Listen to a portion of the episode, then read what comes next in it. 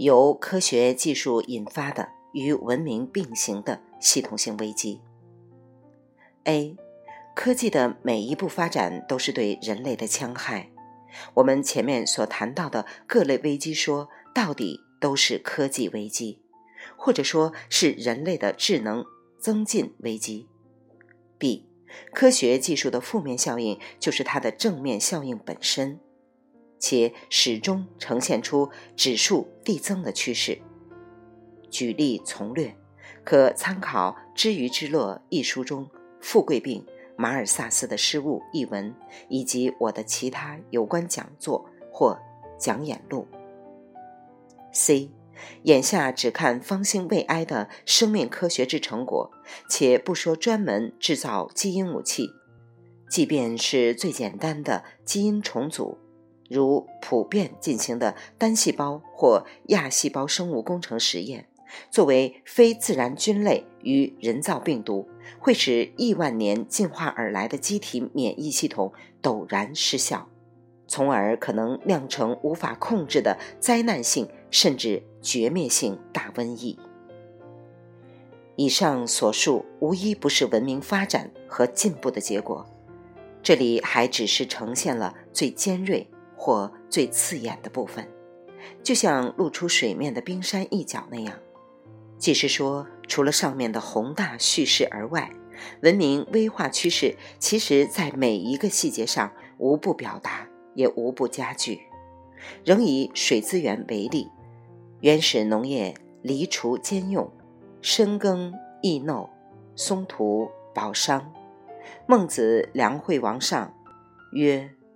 王如实仁政于民，深耕易耨。魏晋贾思勰其民要术曰：“除不厌树，勿以无草而终辍。”现代农业是机耕、电灌、除草剂，甚至采用免耕法，导致地表蒸发量剧增。此乃江河与地下失水量最大的环节。加之腐殖质有机肥具有保墒作用，而化肥造成的土地板结等等。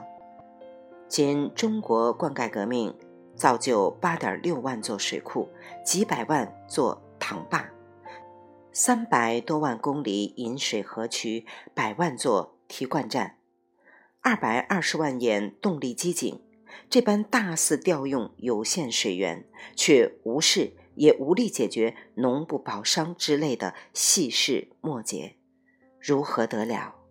据孟凡贵、苏拉密统计，因放弃松土保墒，加大的田间蒸发总量每年为三千五百五十六亿立方米，乘以四分之一，等于八百八十九亿立方米，接近一条黄河再加两条海河的天然水量。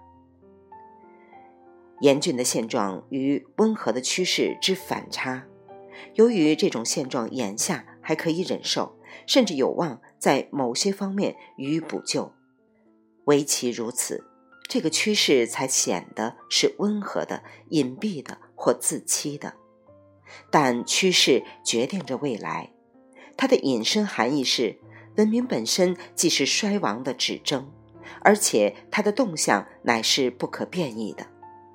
至此引出的问题是：生存能力的提高，为什么反而造成生存效果的全面败坏呢？理论总结可参考《物演通论》第五十五章前后各有关章节。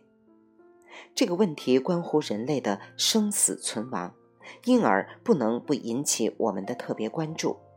历史证明，人类文明的发展和进步只会积累和加剧。人类生存的危机因素，而不可能成为化解危机的力量或手段。这里深藏着某种自发的、不可遏制的趋势性规定，发人深省。趋势性规定即原理部分的论证，请参阅《物演通论全书》，亦可参考本讲座《人类文明的趋势与危机》第二部分或其讲录文稿。对于阅此单行本的读者，可以转而先看后面的论文《地弱演化的自然律纲要》，然后再返回来接着读下面的文字，数集也能起到些许补缺的作用。未完待续，来自清音儿语子清分享，欢迎订阅收听。